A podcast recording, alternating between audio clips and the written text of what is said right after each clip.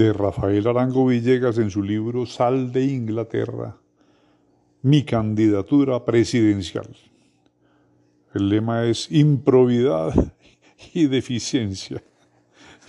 Como ya se acerca la hora de las elecciones presidenciales, es bueno que todos los que nos sintamos con envergadura para ese empleo vayamos lanzando nuestros respectivos programas. Ya el general Vázquez Cobo lanzó el suyo, ferrocarriles, rieles, durmientes en los pupitres de las cámaras, cambiavías en los sistemas actuales y plataformas políticas. Yo también voy a lanzar mi programa, que resumo en estas sencillas palabras, improbidad y deficiencia. improbidad porque es imposible defender los caudales públicos en un país donde hay tanto caimán, en un país donde los empleados de manejo se alzan todos los días con los fondos públicos y las empleadas que no son de manejo y no tienen fondos para alzarse con ellos, se alzan la bata por alzarse algo. y que no vale tomar precauciones de ninguna especie porque es inútil. Allí está el doctor Bernaza, que puso caja de cristales para guardar los dineros del departamento y sin embargo cada, cada rato le rompen los vidrios y le roban la plata. Y deficiencia porque con la fregancia de los liberales es imposible hacer nada bien hecho por buena voluntad que uno tenga. Creo que mi candidatura será bien recibida por mis copartidarios, pues ya es tiempo de que me premien aquí en la tierra, se entiende, porque en el cielo tengo el premio seguro. Los treinta y tantos años que llevo de ser conservador, sin lanzar una queja ni soltar un reproche. Otros de los, a los quince días de ser conservadores, ya son presidentes de la República, o arzobispos primados, o gobernadores, o alcaldes, o cuando menos policías. Yo no he sido ni siquiera sereno, porque con estas cosas se pierde uno la serenidad y pensar que si yo hubiera sido presidente de la República en estos tiempos pasados, no nos hubieran cogido los americanos el istmo, ni nos hubieran pisado el callo roncador con sus inmundas patazas. Mi programa, repito, será de lo más amplio y más variado posible y con precios al alcance de todo el mundo. La integridad nacional no volverá a verse en peligro, porque yo mantendré un pie de fuerza bastante grande, un pie de 42 para arriba, hinchado y además con su botín de guerra de tacón Luis XV lleno de carramplones por todas partes. Por supuesto que esto no es muy preciso tampoco, porque las fronteras, a Dios gracias, están bien defendidas ahora. En la costa atlántica no hay peligro ninguno, ninguno. Eso es, hoy por hoy, inexpugnable. Allí no arrima nadie, ni el más caliente. Y eso no es por lo peligroso de las bocas de ceniza, ni por las murallas de Cartagena, ni por nada de eso. Es que allí está el excelentísimo señor Briochi. Todo el mundo le tiembla en esas latitudes. En Cartagena todos andan en puntillas y hablan al oído. El coadjutor, cuando se le va a arrimar a ponerle la casulla le da palmaditas en los lomos y cuando le va a poner la mitra, le venda un ojo. Los americanos le mantienen muchas ganas a estos territorios, pero no se atreven a arrimar porque saben que su doctrina Monroe se estrellaría contra la doctrina astete del señor Briochi.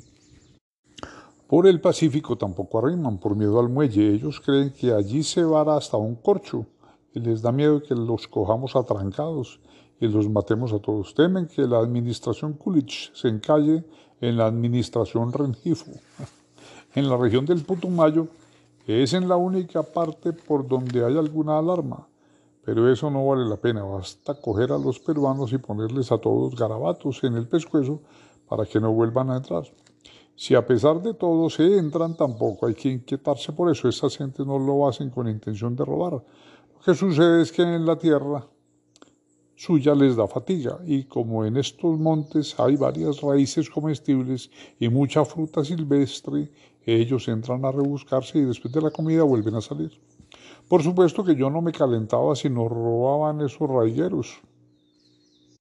Ese es un culebrero horroroso. Allá se está todo el día andando sobre palizadas enormes y por allá a las cinco de la tarde, cuando ya va a salir a lo limpio, resulta que no hay tales palizadas, sino que ha estado caminando sobre las boas dormidas. a uno a coger un bejuquito para amarrarse los pantalones y lo que coge es una mapaná. y ni modo de matarla, porque no hay con qué. Va a recoger un garrote y recoge una pitora.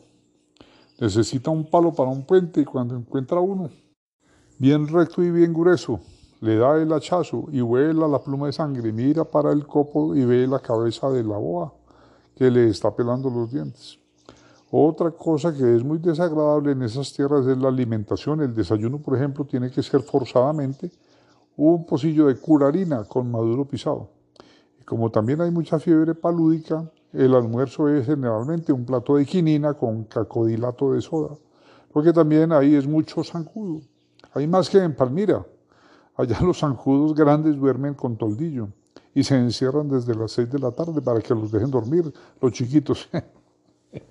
de manera que no hay que inquietarnos porque nos puedan robar esa región. Esto está más que defendido con esa guarnición de culebras. Es, el todo es mantener en las boas el amor a Colombia, su patria, para que no vayan a separarse con la ayuda de otras culebras del interior y formen república aparte. Mi gobierno sería ideal. Yo convertiría este país en una verdadera Arcadia. Construiría el ferrocarril Pasto-Tumama. Abriría tamañas bocas de ceniza y pondría especial atención al saneamiento de las ciudades.